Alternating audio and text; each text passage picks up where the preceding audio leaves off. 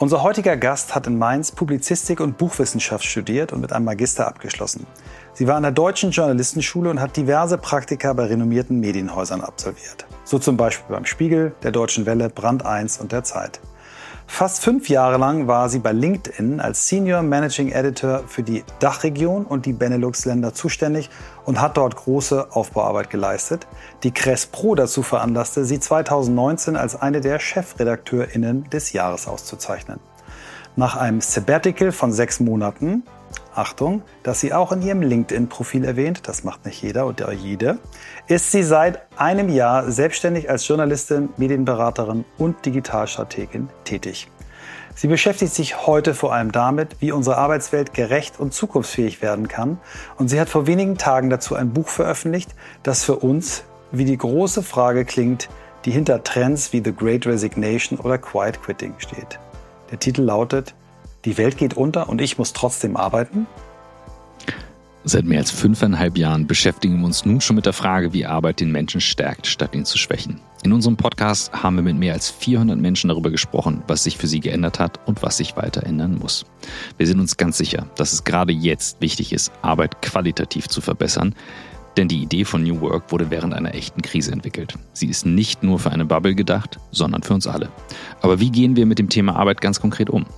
In einer Zeit, in der wir so viele andere Herausforderungen zu meistern haben. Wir suchen nach Methoden, Vorbildern, Erfahrungen, Tools und Ideen, die uns dem Kern von New Work näher bringen.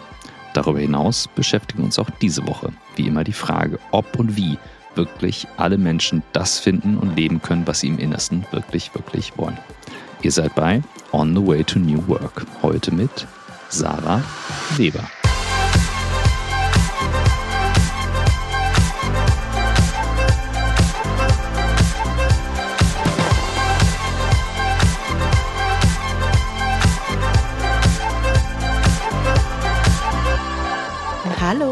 Hallo, liebe Sarah.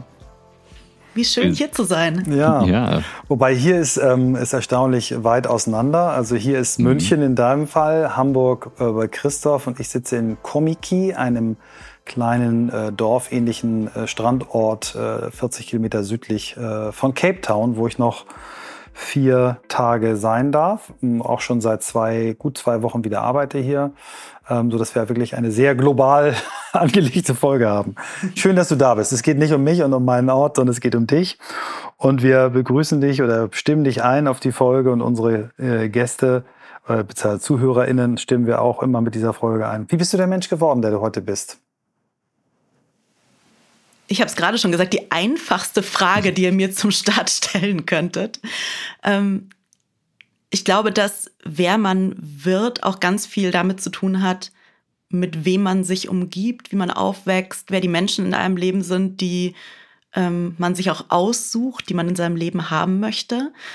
Und das hat mich auch total geprägt. Also ich bin, mein Vater ist Amerikaner, lebt auch in den USA, meine Mutter, ich bin mit der Alleinerziehend quasi aufgewachsen, ähm, aber in einem sehr engen Familienverbund. Und ich glaube, das hat mich schon mal sehr stark geprägt und bin dann irgendwie so ins, ins Schreiben und in den Journalismus reingekommen, ähm, habe Publizistik und Buchwissenschaft studiert, also immer schon Bücher geliebt, Lesen geliebt und äh, dann quasi mich auf die schreibende Seite verschlagen und habe bei ganz vielen Entscheidungen immer auf mein Bauchgefühl gehört. Also ich bin so jemand, äh, ja, ich mache mir so eine, so eine Pro- und Kontraliste, aber am Ende ähm, entscheidet sich dann ganz oft danach, was sich denn richtig anfühlt. Also so ist bei mir die Entscheidung für die Uni gefallen, ähm, wo ich hingehen möchte, was ich studieren möchte.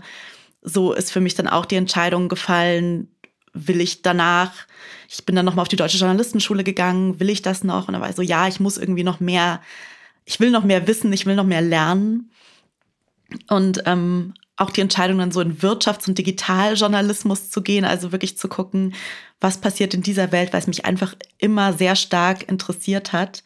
Auch zu LinkedIn zu gehen war eine Bauchentscheidung, weil ich das Gefühl hatte, ja, da passiert gerade irgendwie was und dort Journalismus machen zu können, ist irgendwie anders und aufregend und spannend.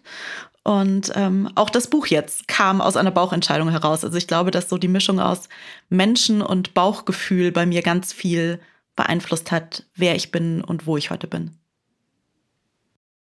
Sehr schön. Ähm, lass uns da mal ruhig ein bisschen bleiben, noch bei deiner Geschichte, wie du der Mensch geworden bist. Ähm, du hast gesagt, dein, dein Vater ähm, lebt in Amerika, du bist mit deiner Mutter alleinerziehend groß geworden. Hat der denn äh, trotzdem einen Einfluss auf dich gehabt? Habt ihr euch gesehen oder, oder wie, wie, wie, wie bist du groß geworden?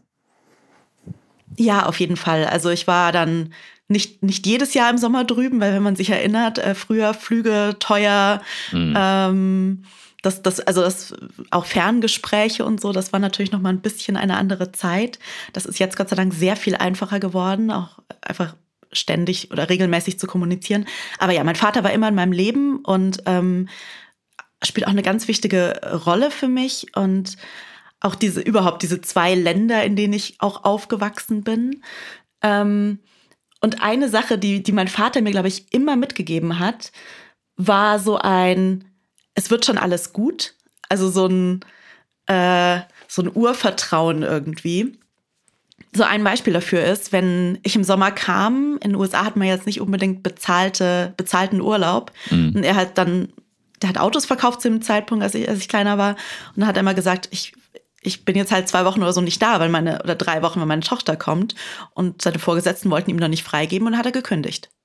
Und hat gesagt, ich bin richtig gut in meinem Job. So. Äh, und das wissen auch alle. Ich kriege danach im Zweifelsfall einen besseren als Geil. den, den ich jetzt habe. Wow, Wenn die mir keine Zeit geben wollen, dann nehme ich hm. mir die Zeit. Was für ein Kompliment. Und das fand ich immer so krass, oder? weil in Deutschland, mhm. das würde man ja nie machen. Ja, ja. Und äh, also das, wow. was du gerade beschreibst, das ist, ich musste gerade so zuhören und dachte so, diese, dieses gesunde Selbstbewusstsein. Ähm, ich habe vor zwei Tagen meiner Tochter ein Buch gelesen und da stand das Wort Rezession drin. Da war ich, was soll, soll das sein? Und da war ich so, okay, wie erklärst du einem Schulkind, Anfangsschule Rezession? Und dann ging es so um dieses Rauf und Runter und dieses Aufstehen und Weitermachen. Aber das ist schon auch eine amerikanische Haltung ebenso. Ne? Also ja, es wird schon gut werden, aufstehen, weitermachen. Ähm, wenn du das aus deiner Kindheit so mitnimmst, wann hast du realisiert, dass das eben mehr ist als nur blindes Vertrauen, so ja mal gucken, sondern auch so ein gesundes Selbstbewusstsein, was du mitnehmen kannst? Ich glaube, als ich gemerkt habe, dass es funktioniert. Also, dass er danach wirklich immer wieder ähm, was anderes hatte und das nie das Problem war. Äh, und gleichzeitig auch, das klingt jetzt so, als ob ich das nur von meinem Vater hätte. Ich glaube, ich habe das auch ganz stark von meiner Mutter, die ähm, wirklich mit, mit Familie, aber auch mit FreundInnen so ein Umfeld geschaffen hat für mich immer schon, wo ganz klar war, wenn irgendwas ist, so, wir fangen dich auf, es sind Menschen für dich da. Und so aufzuwachsen ist, glaube ich, das größte Privileg von allen. Also das mhm. ist einfach so, das, das, das macht sowas mit dir und es haben ja natürlich nicht alle Menschen äh, diese Erfahrung, aber auch welche Menschen man sich dann selbst in seinem Leben aussucht. Also ich habe ganz viele Freundinnen, mit denen ich schon wirklich seit mittlerweile Jahrzehnten eng befreundet bin, ähm, zum Teil auch wirklich über geografische Distanzen. Und ich weiß nicht, ob ich das so hätte, wenn ich nicht so aufgewachsen wäre und die mich auch in allen Entscheidungen dann einfach begleiten und wo ich weiß, ich habe da irgendwie so meine Gruppe an Menschen, die, wenn ich mir irgendwie unsicher bin, die mir auch sagen, hey, es wird wieder gut und wir helfen dir auf diesem Weg. Schön, ist echt ein Privileg. Ja, ist toll.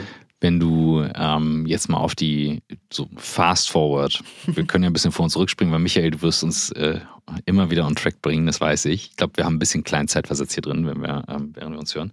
Ähm, es gibt ja einen Unterschied zwischen dieser Haltung, es wird schon gut gehen, und so einer Haltung mit, boah, ich habe keinen Bock mehr, ich lasse alles sein. Also mal so ein Beispiel, Jahresendspurt, alle waren gefühlt, bei uns auch, einfach so durch und waren so, boah, ich lasse jetzt einfach mal los und let, let it go. Es ist ja ein Unterschied. Und ähm, du beschäftigst dich ja nun sehr stark auch mit aktuell, aktuellen Phänomenen. Michael hat es in der Intro gesagt, Quiet Quitting, Great Resignation und Co. Wie unterscheidet sich diese Haltung? Die Haltung zwischen einfach sagen, alles egal und es wird schon. Ja, so dieses, ähm, es ist ja ein recht ähnliches Ding, so, sozusagen, du, mhm. ähm, wir hatten ähm, jetzt gerade den Tristan Hawks ähm, vom Zukunftsinstitut, der auch sagte, Gen Z, so Einordnung, ähm, woher das auch also kommt und er hat es sehr, sehr gut eingeordnet. Ähm, das ist nicht einfach nur ein, es ist mir alles egal. Das ist ja ein Unterschied zwischen, es ist mir alles egal und ich lasse jetzt mal etwas los und weiß, es kommt wieder was Neues. Ja. Sieht ja sehr ähnlich aus nach außen, hat aber eigentlich nichts miteinander zu tun. Ich glaube, am Ende geht es ganz viel um Optimismus und Hoffnung. Und die Frage, ist alles egal, weil ich sowieso nichts ändern kann und ich muss mich auch gar nicht anstrengen. Ähm, das Kind ist irgendwie schon in den Brunnen gefallen, sozusagen. Oder ist es ein, ich lasse jetzt diese eine Sache los, weil ich weiß, es ist nicht ja, so the best use of my time. Also irgendwie, ich kann da jetzt vielleicht nicht mhm. ge genug einen Unterschied machen. Aber das heißt nicht, dass alles verloren ist, sondern ich konzentriere mich auf die Dinge, die wichtig sind. Und wenn man dann manchmal loslässt, ist es dann ja auch so, ich lasse die eine Sache los, weil meine mentale Gesundheit mir wichtiger ist oder mhm. weil meine Zeit mit, mit anderen Menschen mir wichtiger ist oder weil einfach andere Dinge mir wichtiger sind. Und ich glaube, diesen Unterschied zu machen, was ist wichtig und wo habe ich einen echten Einfluss und das unterscheiden zu können, so ein bisschen. Ähm, und idealerweise bei der ganzen Sache nicht die Hoffnung zu verlieren und auch den Optimismus zu verlieren. Mhm. Ähm, ich habe jetzt gerade so wahnsinnig viele Themen, die mir im Kopf vor mir hergehen, die ich die jetzt alle sofort dir, dir zuwerfen möchte. Ich versuche mal, äh, dass wir ein bisschen System behalten. Ich finde, wir sind bisher schon sehr, sehr gut. Lass uns doch mal bei, bei, ähm, bei deiner Konstellation zweisprachig und, und auch mit äh, zwei Kulturen groß geworden zu sein, auch wenn du wahrscheinlich jetzt nicht ganz so viel Englisch gesprochen hast als Kind, aber du warst im Urlaub da und sprichst bestimmt super Englisch, auch durch deine LinkedIn-Vergangenheit. Und die Sprache ist auch gar nicht das Wichtigste, sondern die, die, die Kultur. Ähm, wir haben in den letzten Jahren eine wirklich äh, einen Ritt miterlebt, der in den USA war. Wenn du die politische Situation äh, also als, als die Überschrift nimmst, ähm, und das, was da jetzt an diesen großen Trends raus wächst, hat ja alles miteinander zu tun. Das ganze Thema, ist Globalisierung noch das richtige Konzept? Ja, nein.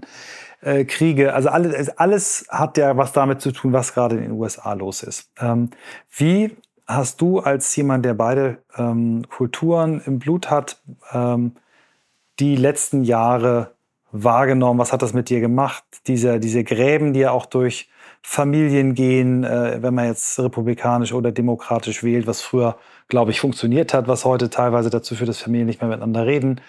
Ähm, auch was, was, äh, sag mal, sowas wie äh, oberster Gerichtshof äh, für Entscheidungen auf einmal trifft, was da für ein, für ein Erdrutsch äh, passiert in, in, im Rechtssystem. Immer vorsichtig als Deutscher die Kultur und das Land eines anderen zu beurteilen, sollte man vorsichtig sein. Aber deswegen die Frage ganz offen an dich. Was haben die letzten Jahre USA mit dir gemacht?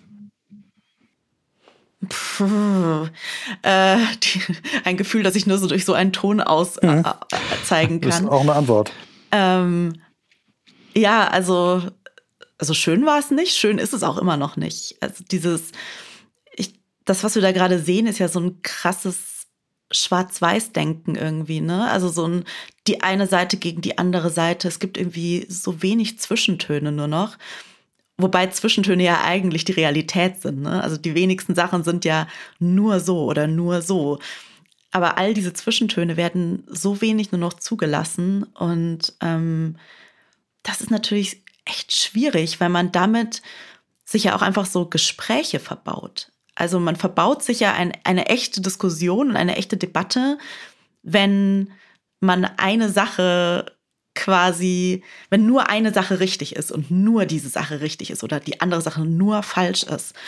Und ähm, das bereitet mir schon Sorgen, äh, weil es ja nicht so sein müsste. Wir könnten es ja anders lösen. Und ähm, ich hoffe sehr, dass sich das irgendwie wieder annähert. Ich sehe es gerade noch nicht, muss ich zugeben. Mhm. Und ich, also natürlich, äh, die, die Wahl von Donald Trump, die war, diesen Tag werde ich lange nicht vergessen.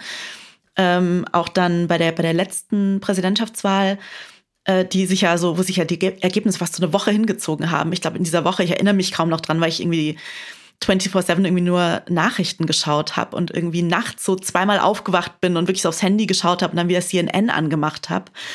Und, ähm, Und ich habe jetzt auch in den letzten Tagen sehr viel zurückgedacht an den 6. Januar 2021, ähm, als es den Sturm aufs Kapitol gab, eben nach den Wahlergebnissen, nach der Präsidentschaftswahl, kurz vor der Vereidigung von Joe Biden. Und ähm, das war mein letzter Urlaubstag, nach so zwei Wochen über Weihnachten frei. Und ich saß den ganzen Tag und den ganzen Abend wirklich auch so ratlos äh, vorm Fernseher und habe mich gefragt, was passiert da gerade mit der Demokratie?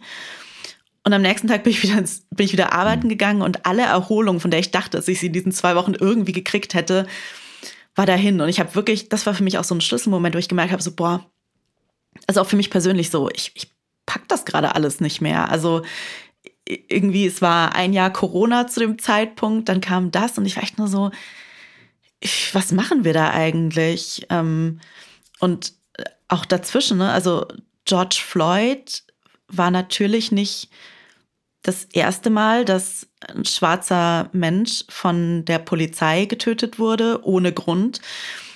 Aber hat ja nochmal für so eine, auch international nochmal für so eine große Bewegung gesorgt. Und das sind natürlich schon Sachen, die, die verändern was bei einem, die machen, machen was mit einem und ähm, dann auch wieder in so, ein, so, ein, so um, den Schalter umzulegen und diese Gefühle so ein bisschen auch nicht abzuschalten, aber so ein bisschen runterzudrücken, um einfach im Alltag wieder zu funktionieren funktioniert ja auch nicht unbegrenzt. Und das ist eigentlich ein Gefühl, bei dem du, glaube ich, vielen Menschen aus der Seele sprichst. Äh, so dieses, ne, gerade, wo du gerade sagtest, so, pff, what now? Und ähm, mhm. damit halt umzugehen, das ist so ein, das ist eben so ein gewisser Zeitgeist und da den Bogen nicht zu überspannen. Also wir haben da unsere eigenen Erfahrungen gemacht, also so beim Thema Durchhalten und Weitermachen und bis zum Letzten. Und das ist ja so etwas, was jetzt in der Arbeitswelt sich auch ein Stück weit geändert hat, dass man eben nicht mehr, wie du es auch schon im ersten Teil sagtest, so bis zum letzten Loch durchdrückt, sondern in den richtigen Momenten sagt, so jetzt ziehe ich mich daraus zurück, auch wenn es uns natürlich beschäftigt und etwas angeht. Ähm, aus diesen Erfahrungen der letzten Jahre ähm, kannst du vielleicht, und Michael, ich glaube, das war das, was du andeuten wolltest, nochmal zurückkommen auf deinen Berufsweg und vielleicht den mal parallel ziehen mit den Erfahrungen, die du gemacht hast und wie vielleicht auch diese Entscheidungen zusammenhängen mit dem, was du erlebt hast. Ja. Eine Sache, die im Journalismus, äh, und ich habe ja ganz lange wirklich so traditionell Nachrichtenjournalismus gemacht, halt immer passiert ist, man kann die Nachrichten ja nicht ausblenden. Ich hm. kann jetzt nicht einfach mal so mir während der Arbeitszeit so eine Woche irgendwie sagen, ja gut, ich, mich interessiert jetzt nicht, was passiert. Und ähm, das ist einerseits sehr schön, weil man natürlich auch mitkriegt, was passiert und auch diese Diskussion mitgestalten kann und auch mit über diese Themen sprechen kann. Ich glaube, das haben wir auch bei LinkedIn und mein früheres Team macht das auch immer noch, aber gut hingekriegt, diese großen Themen zu nehmen und auch zu überlegen, wie, welchen Einfluss hat das auf Menschen gerade, welchen Einfluss hat das auf die Arbeitswelt, wie kann man da Menschen auch unterstützen?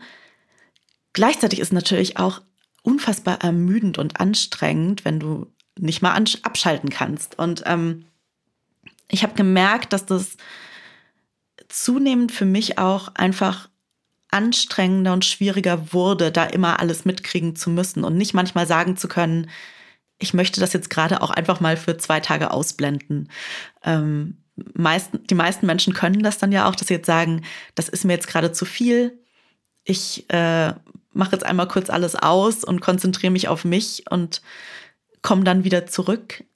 Und das ging aber nicht. Und ähm, dieser Sturm aufs Kapitol war dann auch wirklich so ein Punkt, wo ich angefangen habe, mir zu überlegen, packe ich das gerade alles noch so?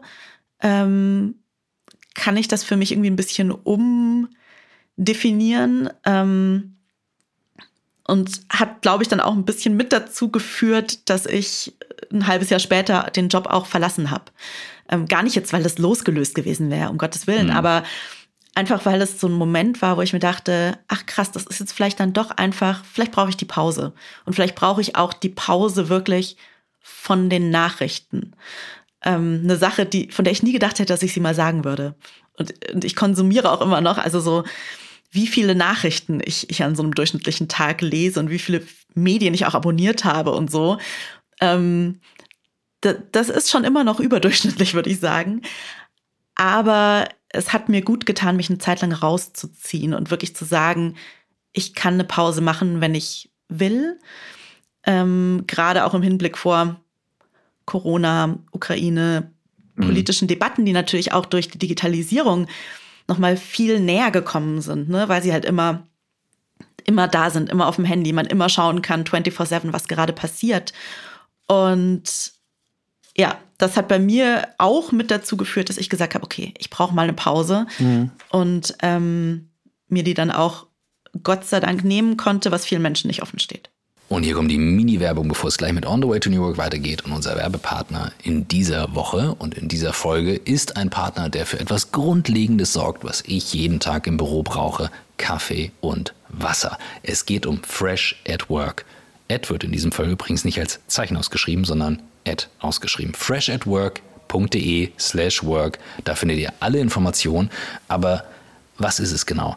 Fresh at Work ist ein Konzept für Kaffee- und Wassergenuss für B2B-Kunden. Das bedeutet, ihr bekommt einen Rundum-Service mit monatlichem Gesamtpreis, ein All-Inclusive-Paket für die Geräte. Und ihr habt eben auch einen Service dabei. Das heißt, ihr habt einen garantierten Service, dass die Geräte, und das ist bei Kaffeemaschinen ja nicht ganz unwichtig und auch bei den Wassermaschinen wahnsinnig wichtig, dass ihr eben alles im Preis drin habt, damit ihr keine versteckten Kosten habt oder extra Arbeit damit habt. Ihr habt also Kaffeebohnen, Kakaopulver, die Installation, die Lieferung, alles mit drin. Vor allem sind es auch nachhaltige Edelstahlgeräte mit Hygienefilter, nicht ganz unwichtig, um diesen gleichbleibenden Geschmack zu haben, den man sonst nur außerhalb vom Büro habt. Keine versteckten Kosten, habe ich schon gesagt, und eben alles transparent durch die monatliche Pauschalrechnung. Wenn ihr jetzt sagt, klingt spannend, ihr habt aber auch mal vielleicht schwach frequentierte Monate dabei, kein Problem. Auch hier hat Fresh at Work schon eine Lösung. Kurzum, guckt es euch an, Fresh at Work ist ein super transparentes Konzept. Ich kenne das Unternehmen, ich finde es wahnsinnig spannend, ich finde es eine coole Idee. Deswegen alle Informationen auf freshatwork.de slash work und ihr bekommt über die Landingpage sechs Monate Rabatt von 10% auf den monatlichen Tarif. Das Ganze gilt bis zum 1.5. diesen Jahres. Also einfach rundum sorglos, keine versteckten Kosten, faire Abrechnung, das Ganze mit Kaffee, Wasser und was man dazu noch braucht. Jetzt viel Spaß mit On the Way to New Work und ich hole mir jetzt erstmal einen Kaffee die, die, die, sagen wir mal, sehr äh, umständliche Einleitung über die USA und was die USA mit dir gemacht haben, war natürlich jetzt äh, gezielt und genau das, was du gerade erzählt hast, äh, hatte ich gehofft, dass es, dass es kommt, weil die, die Frage, die ich jetzt anschließe, natürlich, ähm, das Buch ähm, klingt auch nach einer eigenen Betroffenheit. Also es klingt nicht nur nach, äh, ich schreibe das mal für andere aus meinem großen Fundus, den ich in den letzten Jahren mir angeeignet habe, sondern es klingt auch nach, äh, ich fühle das auch. Und das wäre jetzt die Frage, hast du diesen Satz, so wie du ihn da hingeschrieben hast, irgendwann genauso gefühlt? Die Frage. Ich glaube, ich habe ihn mehrfach gefühlt. Ich habe ihn auch bei den Menschen in meinem Umfeld gefühlt. Ich weiß nicht, ob ihr ihn auch mal gefühlt habt. Ähm, aber ein Tag, wo wir den vermutlich alle irgendwie gefühlt haben, war äh, der 24. Februar letztes Jahr, als der Angriffskrieg in der Ukraine begonnen hat. Und ich weiß noch, ich bin da morgens aufgewacht. Ich war da schon selbstständig. Ich bin morgens aufgewacht und habe auf mein Handy geschaut und die Nachrichten angemacht. Man sieht diese Bilder und Menschen, die sich irgendwie in U-Bahn-Schächten ähm, vor Bomben schützen und äh, wirklich so Bilder, die, die, die wir jetzt aus unserer europäischen Umgebung so selten kennen. Ähm, und dann war aber auch so, oh Mist, ich muss mich jetzt aber an den Schreibtisch setzen, weil muss ja weitergehen. Und das war so ein Moment, wo ich mir echt dachte, so, krass, was machen wir da? Mhm. Also so gleichzeitig, was können wir gerade machen? Das war ja auch so ein, also für mich zumindest so ein Moment der Hilflosigkeit und man sieht das und man will irgendwie was tun, aber man weiß ja auch irgendwie gerade so, so spontan erstmal nicht was.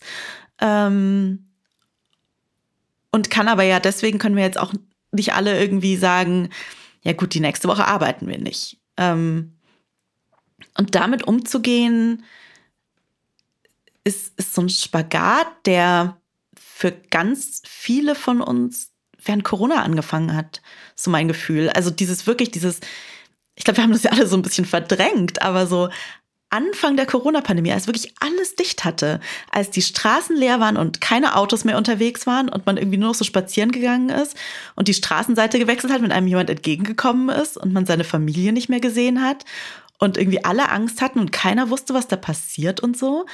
Ähm und wir haben ja trotzdem einfach weitergemacht, dann halt oft aus, aus dem Homeoffice bei manchen Menschen, deren Jobs dann noch viel krasser wurden, weil sie systemrelevante Jobs hatten, die gefährlicher waren, ansteckungsbedingt, die überlastet waren. Andere Leute, die in Kurzarbeit geschickt wurden, auch nicht wussten, wie es weitergeht. Also die Ausprägungen waren anders, aber dieser immense Einfluss, den das auf uns alle hatte, also ich, ich glaube wirklich, wir haben es zum Teil verdrängt und erinnern uns nur noch so ans Sauerteigbrot und Spaziergänge und irgendwie und solche Sachen. Aber das war ja total krass. Und das war ja mhm. wirklich so ein Gefühl von, es verändert sich gerade alles, aber gleichzeitig muss es trotzdem irgendwie weitergehen, als hätte sich nicht alles gerade verändert. Mhm. Und das habe ich vorher noch nie so dezidiert gespürt. Mhm. Eine total schön, schöne Erklärung. Also ich versuche mal darauf zu reflektieren und würde mich freuen, wenn äh, Christoph seine Gedanken dann auch genauso nochmal gibt. Also der, mhm. ich erinnere mich sehr mhm. genau auch an diese Corona-Zeit. Und ich erinnere mich, bei mir gab es damals noch eine, eine, eine Trennung, äh, die aus meiner Einschätzung zum Glück wieder, die wir wieder rückgängig gemacht haben. Also meine Frau und ich waren da zu dem Zeitpunkt getrennt. Ähm, und trotzdem, obwohl das irgendwie alles sehr viel auf einmal war, habe ich fast sofort auf jetzt erst recht umgeschaltet. Habe Christoph auch so wahrgenommen. Ähm, und wir haben unsere Aktivitäten eigentlich gesteigert bei Corona. Ne? Haben damals den Corona Situation Room gemacht, wo wir quasi Live-TV, das war die Geburtsstunde von, von äh, Blackboat ähm, als auch Company, die eine Streaming Company wurde. Also einfach als, als Prototyp sofort, so quasi am Freitag kam die Nachricht, dass ab äh, am Montag wir alle im Homeoffice sitzen und Christoph hat dann noch alles gekauft, was man an Technik kaufen konnte und ab Montag haben wir ein TV-Studio gehabt. So, das, das, das, äh, da haben wir, habe ich auch überkompensiert. Ich habe auch, ich gehöre zu der Gruppe, die Selbstoptimierung betrieben hat. Ich bin, ich habe meine meine äh, One-on-One-Calls alle im Spazierengehen gemacht, bin teilweise zweimal am Tag um die Alster gegangen, habe bewusst mich ernährt, habe äh, gesehen auf einmal, wow, äh, du fliegst nicht mehr in der Welt rum, warum hast du das eigentlich vorher gemacht? Und bei mir war Corona, also Corona hat mich und auch die Beziehung zu meiner Frau gerettet. Und bei mir kam der Komplettabsturz mit der, mit der Ukraine. Also da Dinge, die ich glaube ich vorher runtergeschluckt, verdrängt und in meiner Art alles immer erstmal positiv zu sehen, beschönigt habe, sind, sind mit, der, mit, der, mit der Ukraine zum Überlaufen gekommen. Und ich konnte dann zwei Monate nicht arbeiten habe mir helfen lassen. Es hat auch ganz toll funktioniert. Ähm, aber bei mir war es ein mega Schuldgefühl, mich quasi in eine Auszeit zu begeben zu einem Zeitpunkt, wo für mich gefühlt die Welt unterging. Ne? Also ich komme aus einer äh, mhm. Soldatenfamilie, äh, bei meinem Vater wirklich mehrere Generationen zurück. Mein Vater immer aus der pazifistischen Sicht gesagt, ich glaube, wir brauchen eine Bundeswehr, um zu vermeiden, dass jemals wieder Krieg ging. Hat er sich, glaube ich, ein bisschen schön geredet, weil er seinen eigenen, eigentlichen Träumen, Meeresbiologe zu folgen, nicht gefolgt ist, aber egal ähm, aber davor im Krieg gewesen, äh, davor äh, nochmal wieder im Krieg gewesen. Mein Großvater mütterlicherseits zwölf Jahre in Kriegsgefangenschaft in Sibirien. Ich glaube, es hat auch was damit zu tun, dass ich diese Vergangenheit habe in der Familie. Aber ich weiß noch, wie ich mit letzter Kraft, weil ich sagte, ich muss irgendwas tun, äh, noch Tatjana äh, Kiel im Podcast bei uns hatte, ähm, äh, um, um diese Ukraine-Hilfe irgendwie ein bisschen mit anzuschieben, was auch ganz tolle Effekte hatte. Ähm, aber dann konnte ich nicht mehr. Und dann, dann hat quasi meine Frau das für uns als Familie gemacht, weil wir eine ukrainische Familie aufgenommen haben. Aber ich war nicht in der Lage, ich konnte nicht mehr arbeiten. Ne? Ich, das, das, deinen Satz habe ich anders beantwortet. Ja, die Welt geht unter. Äh, ja, und ich kann nicht mehr. So, und deswegen kann ich mhm. das komplett nachvollziehen, wie du es gerade beschrieben hast. Bei mir war die Kurve eine andere. Aber, aber ich bin dann da äh, quasi auch noch tiefer gelandet, als du es beschrieben hast. Christoph, wie hast du es erlebt? Ja, ich finde das richtig schön, dass das Thema, also alle denken so, hey, wie ist das Thema ist alt? Nee, ist es nicht, weil jetzt fängt die Zeit an, das einmal einzuordnen. Du hast völlig recht, wir haben da echt eine Reise hinter uns. Ähm, und äh, Corona war für mich wahnsinnig intensiv. Ich habe äh, zwei kleine Kinder ähm, und meine Ex-Frau und ich, wir haben uns das aufgeteilt, Woche, Woche. Und immer so teilweise, klar, wir sind halt, haben uns immer, wenn es Bedarf war, äh, geholfen gegenseitig, aber jetzt so im Nachhinein denke ich manchmal so, wie in Gottes Namen ging diese Phase durch. Mein Modus ist, ähm, so, ein, so, ein, so ein Krisenmodus, ein bisschen wie bei Michael, dass ich sage so, okay, jetzt, ähm, ich schalte dann um in, okay, jetzt muss ich äh, machen. Und ich verpasse dann den Moment, wann bin ich wieder, wann achte ich auf mich. Das ist mir jetzt auch zum Jahresende passiert und dann liege ich einfach zwei Wochen flach. Also ich lag nach Silvester einfach richtig flach, nachdem das ein anstrengendes Jahr war. Und das ist neu, denn was ich glaube, was bleibt, ist, es gibt in jeder Generation Ups und Downs, Rezession, Druck, gerade in der Mitte des Lebens, ne? also wo so alles zusammenkommt, Kinder, Eltern, ähm, Finanzen, so es gibt ja diese Zufriedenheitskurve des Lebens, diese U-Kurve, die ab 47 dann wieder steigt. Und da hilft mir immer am meisten so eine Übung, die hat uns Jens Korsen im Podcast mal gesagt, so äh, einatmen, das gehört dazu, ausatmen, und ich finde Lösungen. und das zweite ist so, abends beim Schlafen gehen, ähm, hatte er, ich habe mir das neulich im Tagebuch aufgeschrieben, gesagt, äh, wie hat er es formuliert? Ich vergebe mir, ich wünsche mir alles Gute, Hauptsache ich mache weiter. so als quasi so an sich selbst. Ich vergebe mir und wünsche mir alles Gute, Hauptsache ich mache weiter. Und das ist für mich das größte Learning. Das waren jetzt schon Bretter und ich glaube, da kommen noch mehr und das gehört eben dazu tatsächlich. Äh, auch zu uns Menschen und diese Veränderungen und was wir alles durchmachen und so weiter. Und wir wollen ja gleich noch zu dem Thema Hate Speech kommen und Seiten und da, da gibt es so viele Aspekte. Und ich glaube, das ist eine Fähigkeit, die wir weiterentwickeln können, um auch der nächsten Generation zu zeigen, wie sind wir damit umgegangen und hey, jetzt müsst ihr überlegen, wie ihr damit umgeht. So mhm. wie die vor uns mit etwas umgegangen sind und auch nur sagen konnten, Leute, wir können euch das erzählen, aber ihr müsst selber einen Weg finden, damit umzugehen. Jetzt kommen wir, ähm, also ähm, es gibt ein paar Gäste, die sagen, Michael, Christoph, quatscht nicht so viel. Ihr habt doch Gäste, lasst die doch reden. Jetzt haben wir beide das ist die erste Folge dieses Jahr. viel gequatscht und das war mein, mein, mein Punkt. Aber ich glaube, wir haben jetzt die perfekte Absprungbasis, um jetzt auf dein Buch zu kommen. Und wir würden uns super freuen, wenn du uns ein bisschen mit auf die Reise nimmst von dem Gefühl, was du gerade beschrieben hast, über Corona hin zum Ukraine-Konflikt ähm, und dem, was wir vorher angestoßen haben, der, der Entwicklung in den USA. Wie ist die Idee zum Buch gekommen? Und nimm uns ein bisschen und unsere Hörerinnen und Hörer mit, damit die auch alle dein Buch kaufen. Was ich glaube, es ganz, ganz viele machen werden. Ähm, aber wie bist, bist du da reingekommen? Wie bist du gegangen? Und was sind vielleicht so die, die Themen, die dich da begleitet haben? Ja, also das Ganze fing an, diese Idee kam, ähm, nachdem ich ungefähr ein, ein, halbes Jahr aus dem Job raus war. Also ich bin im Sommer 2021 habe ich gekündigt und habe wirklich ein halbes Jahr Pause gemacht ähm, und nicht gearbeitet und, äh, und nichts dergleichen. Was, und ich kann es echt nicht oft genug betonen, ein unfassbares Privileg war, das überhaupt machen zu können, weil ich habe das zu dem Zeitpunkt gebraucht, aber ich weiß auch, dass die meisten Menschen, die das auch gebraucht hätten, nicht diese Möglichkeit hatten.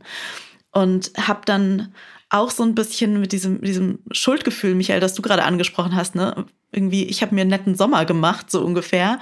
Und um mich rum haben natürlich alle weitergearbeitet. Und ich habe auch ganz viel mit, mit Freundinnen und Freunden darüber geredet, ähm, wie es ihnen geht, weil das so eine Mischung aus mh, hm, Freude für mich, ein bisschen Neid, weil sie das selbst nicht hatten und aber auch so einem, was machen wir da eigentlich alle? Also dieses Gefühl war irgendwie da schon in der Luft. Das war ähm, noch vor dem Ukraine-Krieg und dann habe ich ähm, das, das dann irgendwann zusammengeschrieben, so als Idee und eine Agentin geschickt, weil ich irgendwie so das Gefühl hatte, irgendwie da ist was.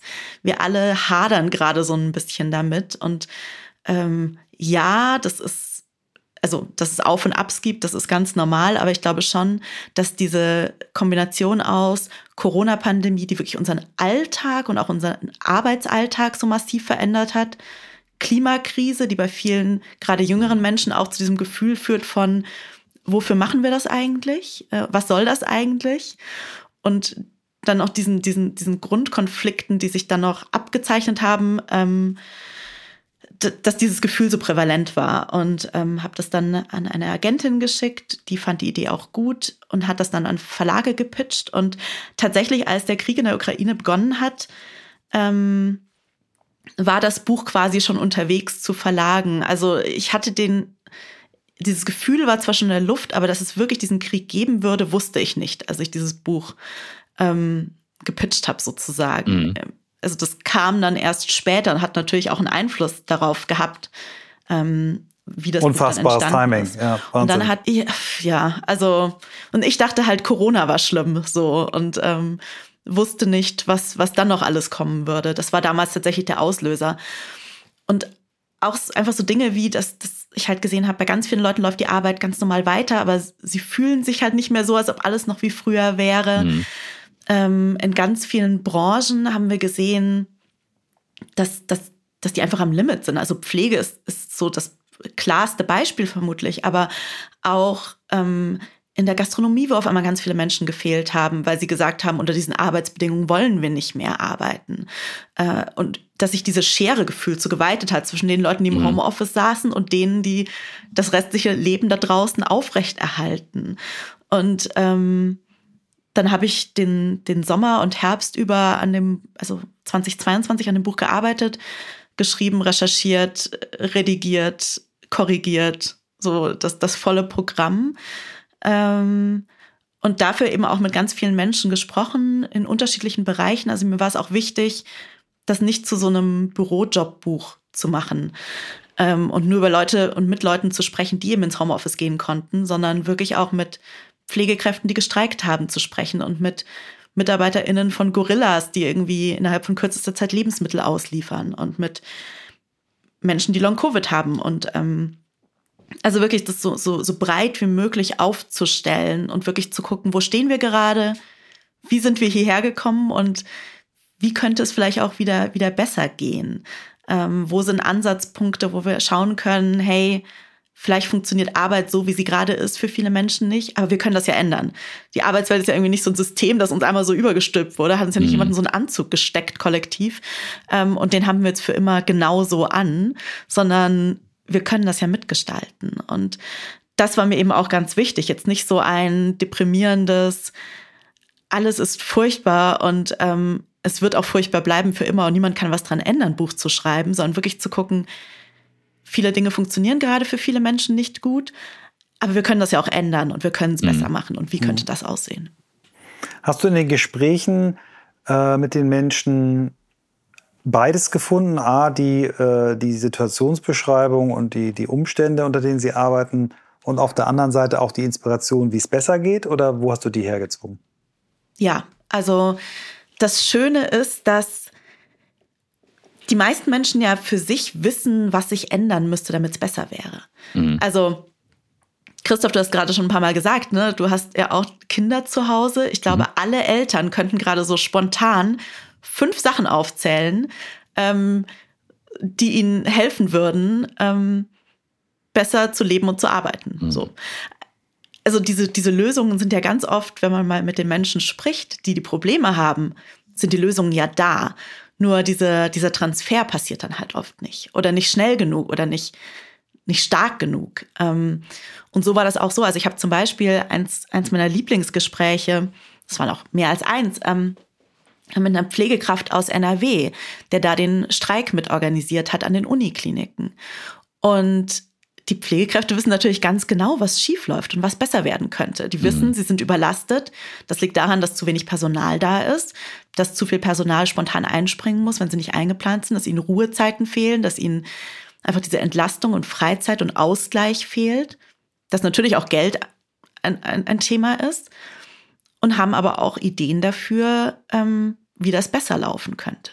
Und ganz viele dieser Ideen sind jetzt auch in den Tarifvertrag Entlastung eingeflossen, für den da gestreikt wurde. Und das ist so eine Sache, die wir, glaube ich, oft übersehen, dass A, es gibt schon ganz oft Lösungen und B, für diese Lösung muss man meistens die Menschen fragen, ähm, die das Ganze betrifft und nicht so theoretisch in irgendwie so einer Welt rumdenken von, ja, auf dem Papier, also ich finde so ein Beispiel dafür sind so Resilienztrainings in Unternehmen. Auf dem Papier klingt das total super, aber wenn gleichzeitig die Arbeitsbelastung gleich bleibt, die Belastung durch Sorgearbeit gleich bleibt und ich mir dann noch irgendwie eine zwei Stunden im Tag für einen Resilienzworkshop irgendwie mhm. raus rausreißen soll aus meinem Tag, wo ich eh schon das Gefühl habe, ich pack das alles nicht mehr, dann kommt der ja auch gar nicht an. Also das ist das dann wirklich die Lösung oder ist die Lösung zu sagen, wir merken, dass alle gerade zu viel auf der Platte haben. Was können wir denn machen, um das so ein bisschen zu reduzieren, damit auch Zeit für den Rest bleibt? Mhm. Und ich glaube, da so ein bisschen genauer hinzuschauen, was brauchen die Leute denn wirklich im Vergleich zu, was denken andere Leute, dass sie brauchen und zuzuhören, dass das ganz wichtig ist. Und das habe ich versucht. Wenn du das jetzt mal überträgst auf das, was du gerade beobachtest, ähm, was online passiert, und ich versuche nur ganz kurz was dazu zu sagen, denn mein Gefühl ist gerade, ähm, ich bin total ermattet nach diesen Jahren Social Media und Co. Ich mache, also ich bin super inaktiv gefühlt. Ähm, aber der Druck, da auch was machen zu müssen, sich einzubringen, sich zu beteiligen, der ist ja schon auch enorm hoch. Und so ein bisschen ist es immer noch Wild West, zumindest auf LinkedIn teilweise. Also nicht Wild West im Sinne von Regeln und Co., die sind da, aber für viele Menschen ist es nach wie vor einfach schon neu. Also was zu sagen, sich einzubringen und Co. Und das war vorher eher was auf Facebook, jetzt passiert es auf LinkedIn, so professioneller. Ähm, aber es ist einfach auch so ein, boah, das jetzt auch noch alles mitmachen, neben dem Resilienztraining. Ähm, ja, was ist dein, was ist ein gesunder Modus, wo du sagst, äh, du hast es selber auch gesagt, du hast News reduziert und Co. Also ich bin gerade echt so auf dem Thema. Ich hatte da einen anderen Drive noch, ähm, als wir losgelegt haben und merke gerade, der lässt krass nach. Wenn ich hier nicht Michael hätte, der so motivierend immer ist und sagt, hier nach vorne und weiter und los geht's. Heute Morgen hat er auch schon wieder den Post als erster gemacht zum Podcast. Ich hänge da immer hinterher. Ich laufe richtig hinterher. Aber ist das schlimm? Also ich. Nee, aber ich beobachte das einfach nur. Ja. Das ist wie so eine Ermattung, die eingetreten ist. Ich glaube aber auch, da gibt es einfach auch Phasen. Und das auch anzunehmen, ist auch in Ordnung. Also wie bei anderen Dingen auch, dass man mal eine Phase hat, wo man vielleicht mehr Sport macht und mal weniger und mal eine Phase, wo man mehr Bücher liest und mal weniger. Dass das auch mit Social Media passiert. Ähm, diesen Druck kennen, glaube ich, viele von uns. Dieses Gefühl, ich muss da auch mit dabei sein. Und auch, ich muss das auch beruflich. Also das, das ist ja nicht nur ein, mhm. ich muss, weil ich, ich, ich da persönlich zwingend nur Lust drauf habe, sondern es ist ja auch schon auch so ein beruflicher Druck, den es da teilweise gibt. Ich spüre den auch. Ähm, ich versuche das immer so zu lösen mit Sachen, wo ich dann auch, dass ich wirklich mich auf die Sachen konzentriere, die mir wichtig sind, auf die ich Spaß, an denen ich Spaß habe und auf die ich Lust habe. Und dann jetzt halt auch nicht bei allem immer mitrede, ähm, nur weil ich könnte, sondern wirklich sage, hey, das ist mir jetzt wichtig genug. Mhm. Und das ist auch wirklich was, wo ich was zu sagen habe. Und wenn sich für mich irgendwie, ihr kennt es bestimmt auch, ne, dass man manchmal denkt, ich müsste jetzt dazu was sagen und dann versucht man was zu schreiben und es fühlt sich, es klingt einfach super falsch und es fühlt sich alles irgendwie so, so gezwungen an und dann lasse ich es auch. Also da bin ich mittlerweile auch mit mir irgendwie gut genug zu mir zu sagen, das muss dann nicht sein und versuche mich stattdessen darauf zu konzentrieren. Aber ich glaube schon, dass da für viele Menschen der Druck groß geworden ist und dass man das dann, dass man auch überlegen muss, wenn ich da mehr Zeit reinstecke, wo nehme ich dafür Zeit raus? Weil am Ende, ne, der Tag wird ja nicht länger, mhm. nur weil es theoretisch mehr Optionen gibt, Dinge zu tun. Ähm, und wirklich zu gucken, woraus ziehe ich die Energie, was nimmt mir Energie, wie kann ich versuchen, mich wirklich auf die Sachen zu konzentrieren, auch vielleicht auf die Plattformen, die mir mehr Energie geben äh, als nehmen. Was ja auch, ne, also es ist ja jetzt auch nicht, sind ja auch nicht alle Leute gleich gerne auf Instagram und mhm. TikTok und LinkedIn unterwegs, sondern da gibt es ja in der Regel auch irgendwie so ein Gefühl, dass diese Plattform passt besser zu mir, auf der fühle ich mich wohler. Und da so ein bisschen einfach so, das, klingt, das klingt jetzt super esoterisch, aber so gut zu sich zu sein und sich wirklich mhm. zu überlegen, was ist dann vielleicht so das Minimum, das ich mache? Ist es auch okay, eine Pause zu machen? Und dann komme ich dann halt vielleicht in drei Monaten wieder und habe aber die Energie wieder. Mhm. Und es ist dann auch okay, in den drei Monaten bis dahin einfach mal runterzufahren, weil Michael hält dann in deinem Fall schon die Fahne hoch. Tut er. Eisenhart. Ja, also ich, ich, ich fand, das hat gerade sehr resoniert. Ähm, ich habe auch unterschiedliche Phasen natürlich, wie wir alle gehabt im Umgang mit sozialen Medien und habe irgendwann die Entscheidung getroffen, dass ich wirklich 98 Prozent aller Kommentare, die ich irgendwo gebe, wertschätzende Kommentare sind, wo ich etwas unterstütze, was mhm. jemand macht, eine Initiative, die jemand macht oder eine Meinung, die ich toll finde, wo ich sage, wow, das bringt die Menschheit voran. Ähm, und das, wo ich wirklich äh, mich klar dagegen positioniere, sehr, sehr, sehr, sehr genau überlege und wirklich mich frage, bringe ich jetzt irgendeinen Gedanken hinzu, den nicht schon 30 andere vorher geschrieben haben, dann lasse ich es auch. Ähm, und was eigene Beiträge angeht, eben mich sehr stark darauf konzentriere, Das ist das, was mich wirklich beschäftigt. Das ist unser Podcast, das ist unser Buch, das ist die daraus bei mir entstandene neue Firma, dass ich das dafür einsetze. Und das ist damit Teil meiner Arbeit, meines äh, schöpferischen Prozesses und fühlt sich eben null an wie Pflicht. Deswegen kann ich auch am Montagmorgen springe ich auf und sage, juhu, jetzt kann ich endlich mhm. den Podcast promoten, der gerade raus ist. Ähm, und dann gucke ich manchmal, jetzt habe ich gestern, glaube ich, meinen zweiterfolgreichsten LinkedIn-Post aller Zeiten gemacht. Da habe ich ähm, über einen NFL-Spieler geschrieben, der als letzter im Draft gezogen wurde, als Nummer 262. Und der wird seit 1976 wird dieser Spieler, es gibt ja jedes Jahr einen, der als letzter gezogen wird, Mr. Irrelevant genannt, was ich so unfassbar unfair und schlimm finde.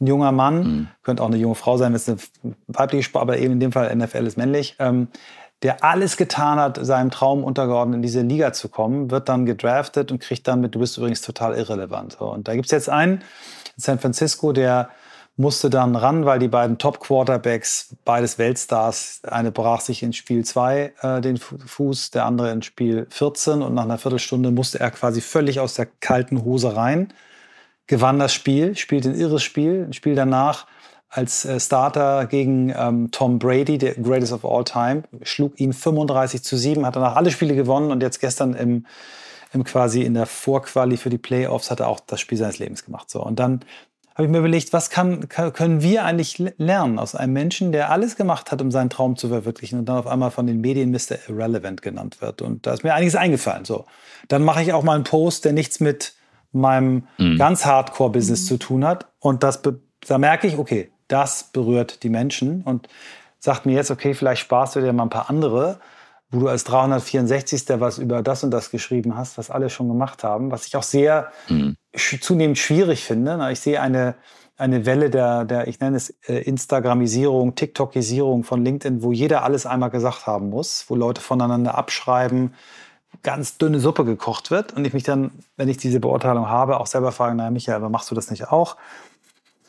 So, das ist, äh, ist äh, etwas, ja, sind wir jetzt die Wissensarbeiter auf einmal die, die kleinen Mädchen, äh, die ähm, sich von Fitness-InfluencerInnen äh, das Leben versauen lassen oder kleine Jungs, die sich von Fitness-Influencern das Leben versauen lassen und da wird ein Leben vorgelebt, was ja keiner von uns durchhaltbar leben kann. Ähm, mit äh, hier wieder Startup gegründet, da wieder das und das und hier ähm, ist passiert auf LinkedIn das für Erwachsene, was auf den anderen Plattformen für junge Menschen passiert und was wird die Folge sein?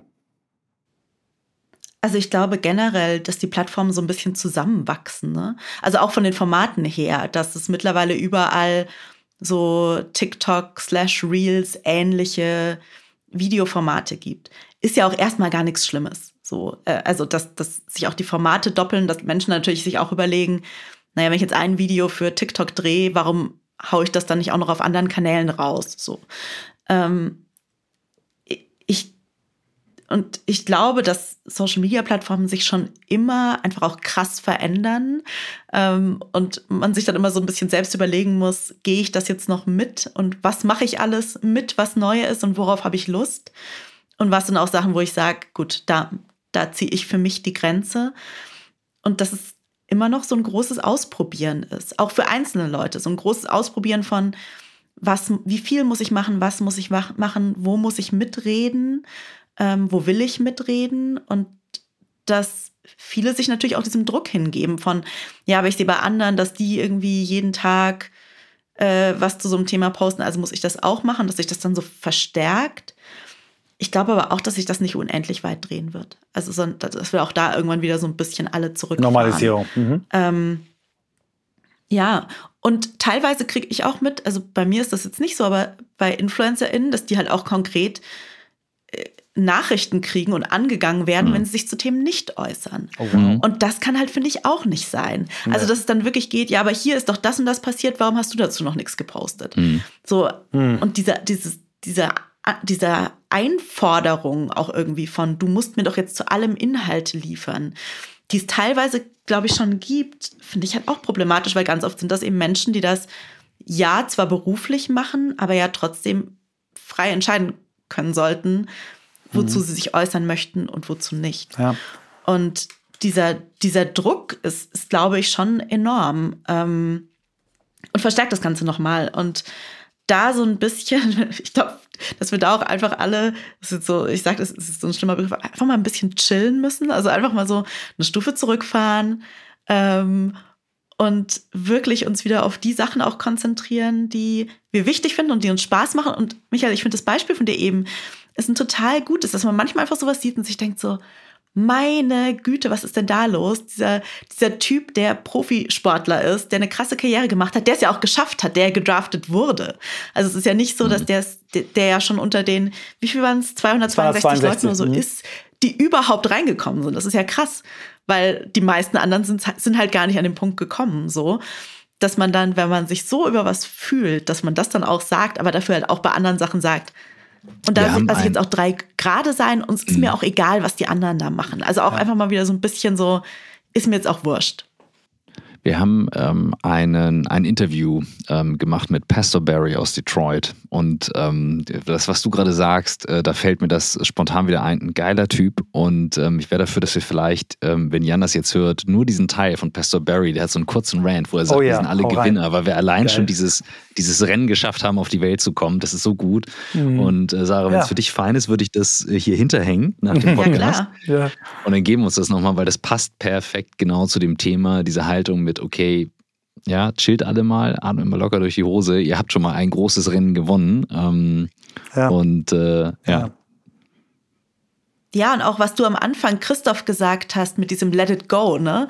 Einfach mhm. auch so zu wissen, wann man auch mal mit Sachen einfach die so gehen lassen kann und dann wieder sich auf die Sachen konzentrieren, die wichtig sind. Und ja. Ich glaube, das spielt da auch mit rein. Ich würde, bevor wir vielleicht nochmal auf, auch auf dein Buch zurückkommen und du vielleicht noch so ein paar, paar Thesen oder auch Learnings äh, unseren Hörerinnen und Hörern noch mitgeben kannst, das Thema LinkedIn dann vielleicht doch noch abrunden mit dem Thema Hate Speech, bevor wir darauf kommen. Dann habe ich jetzt einige negative äh, Kommentare gerade gegeben und Hate Speech ist auch nichts Schönes, aber ich kann nur sagen, mir, mir hat die Plattform meine neue Berufstätigkeit äh, geschenkt. Ne? Ich habe seit seit, seitdem wir den Podcast machen, irgendwie mich von 5000 auf 30.000 äh, Follower hochgearbeitet ähm, und habe so viel positive äh, Bestätigung meines Weges bekommen, dessen, der Großteil ja mit Christoph zusammen, aber auch das, was ich jetzt mit Swantje zusammen mache, unser Buch, ähm, ähm, so viel Tipps, Hinweise, Unterstützung. Ich glaube, ich habe auch ziemlich viel gegeben, aber eigentlich bin ich ein mega, mega Fan dieser Plattform. Ne? Also das, das ist nochmal ganz wichtig.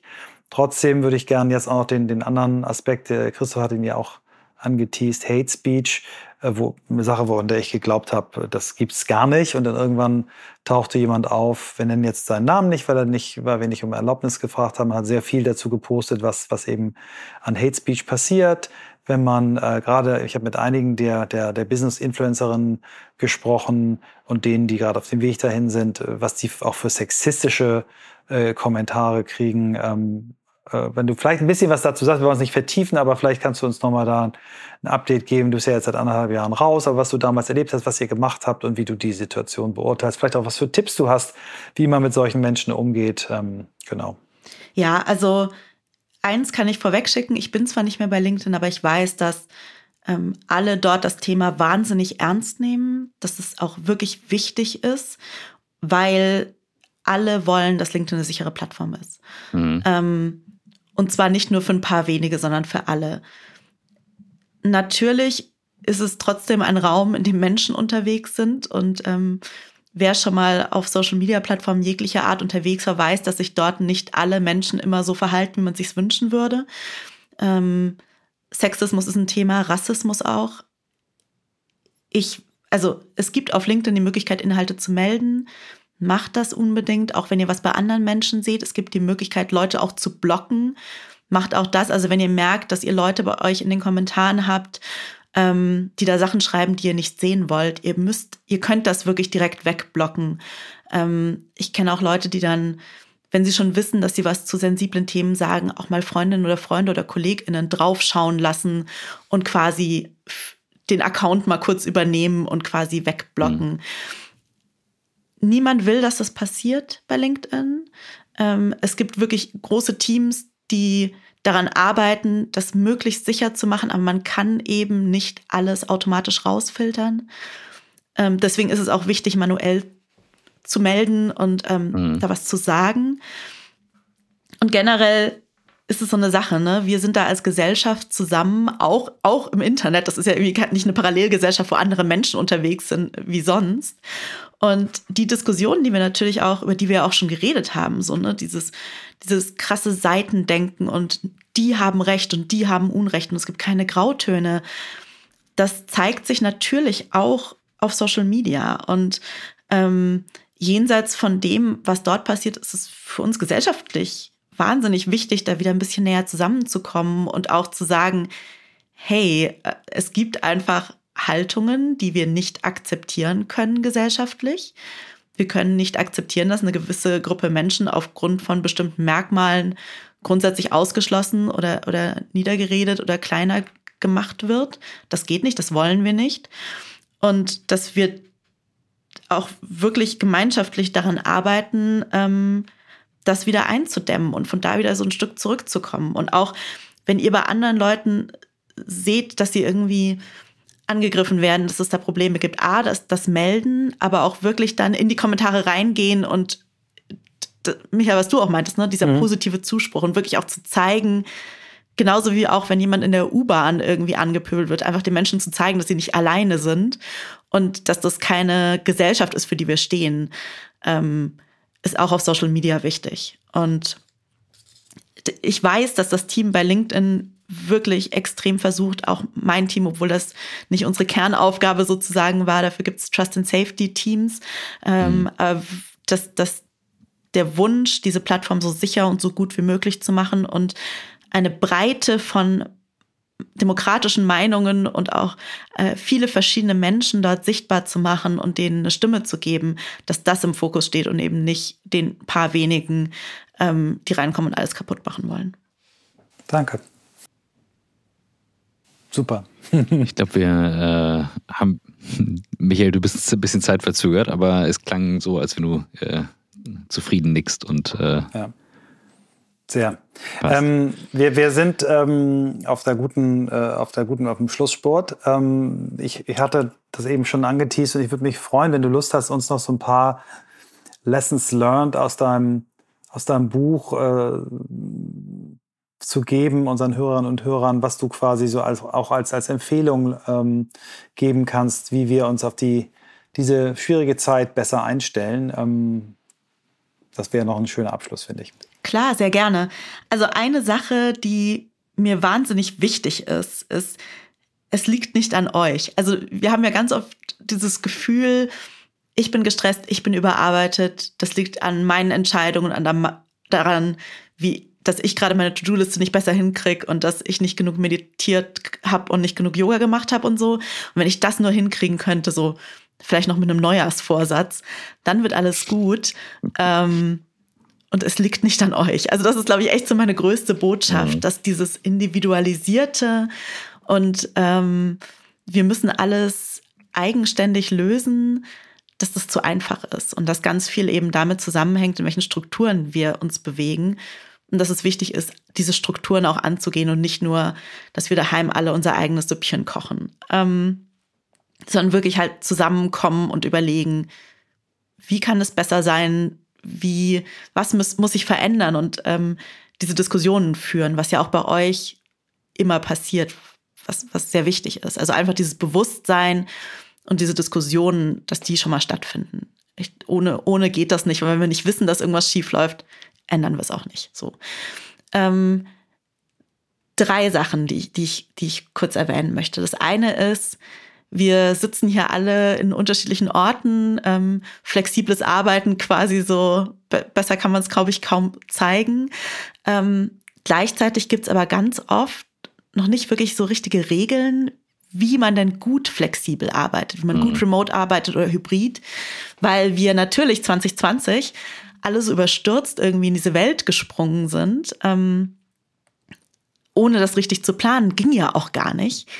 Jetzt ist aber irgendwie knapp drei Jahre später und an vielen Orten wurde halt nicht mal kurz angehalten und überlegt, wie machen wir das jetzt richtig? Und dafür ist jetzt ein ganz großer und wichtiger Zeitpunkt, einfach zu gucken, wie kann das wirklich nachhaltig gut funktionieren, dass Menschen eben nicht zu Hause immer mehr arbeiten, ähm, gar keine Ruhepunkte mehr finden und die Arbeit irgendwie so ein bisschen ihr ganzes Leben übernimmt, weil damit ist ja am Ende auch niemandem geholfen.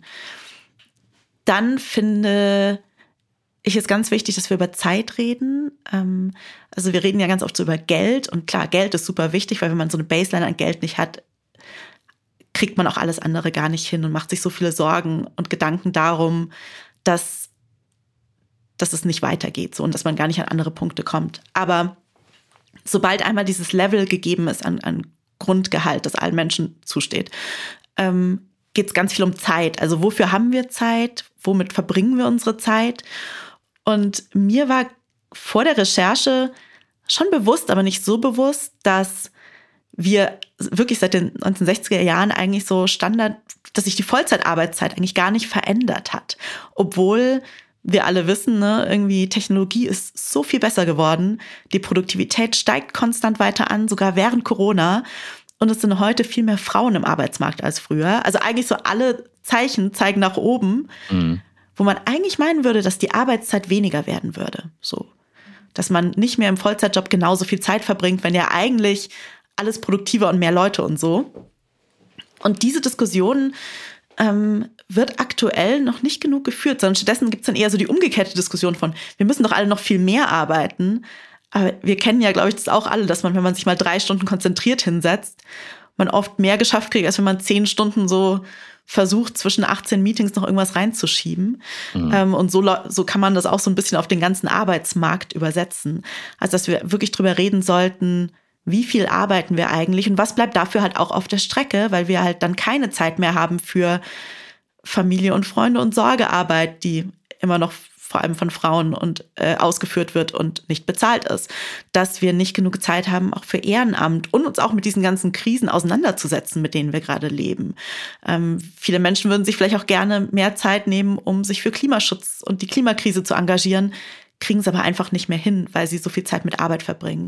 Und das ist eine größere Diskussion, die wir meiner Meinung nach führen müssen. Und ähm, das, das andere, äh, auch bedingt durch Corona, ich hatte selbst ähm, mittlerweile Gott sei Dank kaum noch, aber letztes Jahr mit Long-Covid zu tun. Und wir sehen, wenn wir auf Corona gucken, ganz oft nur dieses akute, auch diese akute Krankheit, aber dass das für ganz viele Menschen wirklich grundlegend verändert, wie sie leben und arbeiten, hat natürlich auch eine Auswirkung auf unsere Arbeitswelt. Und dieses Gefühl, du bist nur was wert, wenn du hart arbeitest und voll produktiv bist und alles gibst, was du kannst, das funktioniert einfach nicht in einer Welt, wo eben nicht alle Menschen gleichermaßen immer 120 Prozent geben können und das auch nicht sollten. Und wirklich eine mehr Teilhabe zu schaffen für, für alle Menschen und die Arbeitswelt gleichberechtigter zu gestalten, ist eine der ganz großen Herausforderungen, vor allem auch im Hinblick auf den Fachkräftemangel, wo wir das ja noch mehr brauchen denn je. So, das sind mal so im Schnelldurchlauf drei, yes. drei ja. Themen, die im Buch auch vorkommen. Super. Also jetzt, jetzt, kommt der Aufruf an unsere Leserinnen und Leser. Unterstützt nicht nur uns weiter, indem ihr unser Buch kauft und weiter verschenkt, sondern jetzt mal Sarah, denn das Buch ist wirklich ein Knaller. Ähm, und äh, man kann es bei jedem Buchhändler, Buchhändlerin um die Ecke bestellen und natürlich auch bei den großen Plattformen, äh, was immer euer Weg ist. Und ähm, ja, Vielleicht machen wir noch mal eine zweite Folge, wenn wir es äh, durchgelesen haben, Christoph und ich, wenn du Lust hast und du ein paar Reaktionen auch schon hast, was es äh, äh, ausgelöst hat. Aber ich glaube, für heute haben wir einen mega Einstieg. Und äh, Christoph, du hast das, äh, das Recht der letzten Frage. Sie ist auch äh, deine Idee gewesen. Sie ist unsere zweite Signature-Frage geworden. Alles gut. Shout it out. Sarah, wir steigen immer mit der Frage ein, wie bist du der Mensch geworden, der du heute bist? Und wollen zum Abschluss wissen, wo willst du noch hin?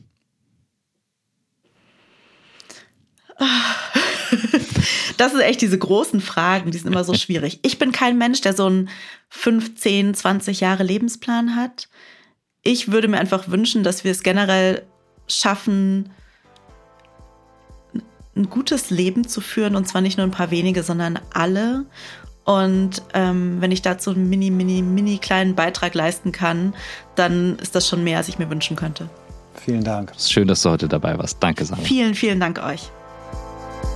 mich hat sie komplett abgeholt, erreicht und auch mir viel zum Nachdenken mitgegeben und auch ihre, ihre Zusammenfassung quasi so für, für das, was aus dem Buch mitzunehmen ist, finde ich toll, finde ich sehr gut. Äh, ich finde, das Zeitthema ist das, was, was hängen bleibt. Wie gehen wir mit Zeit um ähm, in dieser Diskussion? Und sie, sie hat es ja gesagt, es gibt Leute, die, äh, die sagen, es müsste doch eigentlich viel weniger werden und andere sagen, wir müssen mhm. mehr arbeiten. Es gibt ja sogar Leute wie Jack Ma, die beides schon gesagt haben. Ne? Also ich glaube, bald werden wir noch 30 Stunden arbeiten müssen und dann irgendwie ein paar Jahre später, ich verstehe gar nicht, warum die Leute nicht mindestens alle 50 arbeiten. Also das ist ein Thema, was uns äh, beschäftigen wird. Und ähm, ja, also ich habe das Buch ja noch nicht gelesen, aber ich ähm, in Auszügen nur und ich werde es jetzt lesen und freue mich drauf.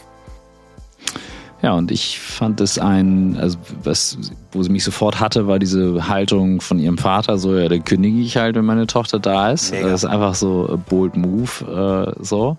Und gleichzeitig dieses locker durch die Hose atmen und hier nicht durchdrehen, wenn ganz viel passiert. Und das eben, das, ähm, so hatte ich sie auch in der Session erlebt, die sie mit uns mal gemacht hat in der Firma, sehr unaufgeregt, sehr ähm, bedacht, aber eben von links und rechts. Und das ist ein Skill und eine Haltung, die es, glaube ich, braucht.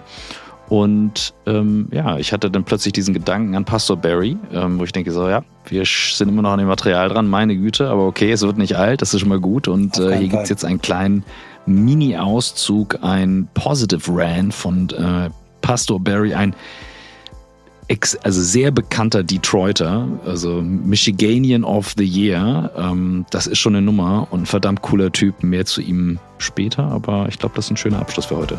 Yes. So you got to remember, uh, just being born, you are a winner. You outran 400 million sperm to be born, just to be born. So, in, if you could beat those odds just to come in um, as a human being, you come in a winner. I always say doctors should never say it's a boy, it's a girl. They should say, and the winner is. So, in order to be born, you're coming in a winner. And if we would keep that winning attitude and be reminded that it was a miracle for us to be uh, born in the first place, don't lose that winning attitude. If the odds are 400 million to one or less, you can beat the odds because you already did in order to be born. And that's a little bit more than the population of the United States. I think we're like 330 million. And so it'd be like running against every person in the United States and then throw Canada in there. Um, and at the same time, you beat those odds to be born. So if you can beat those odds, you can start a business, change your community, uh, go back to school, whatever it is. You can be the best because you already came in beating these incredible odds just to be born. Keep that attitude. You can lose.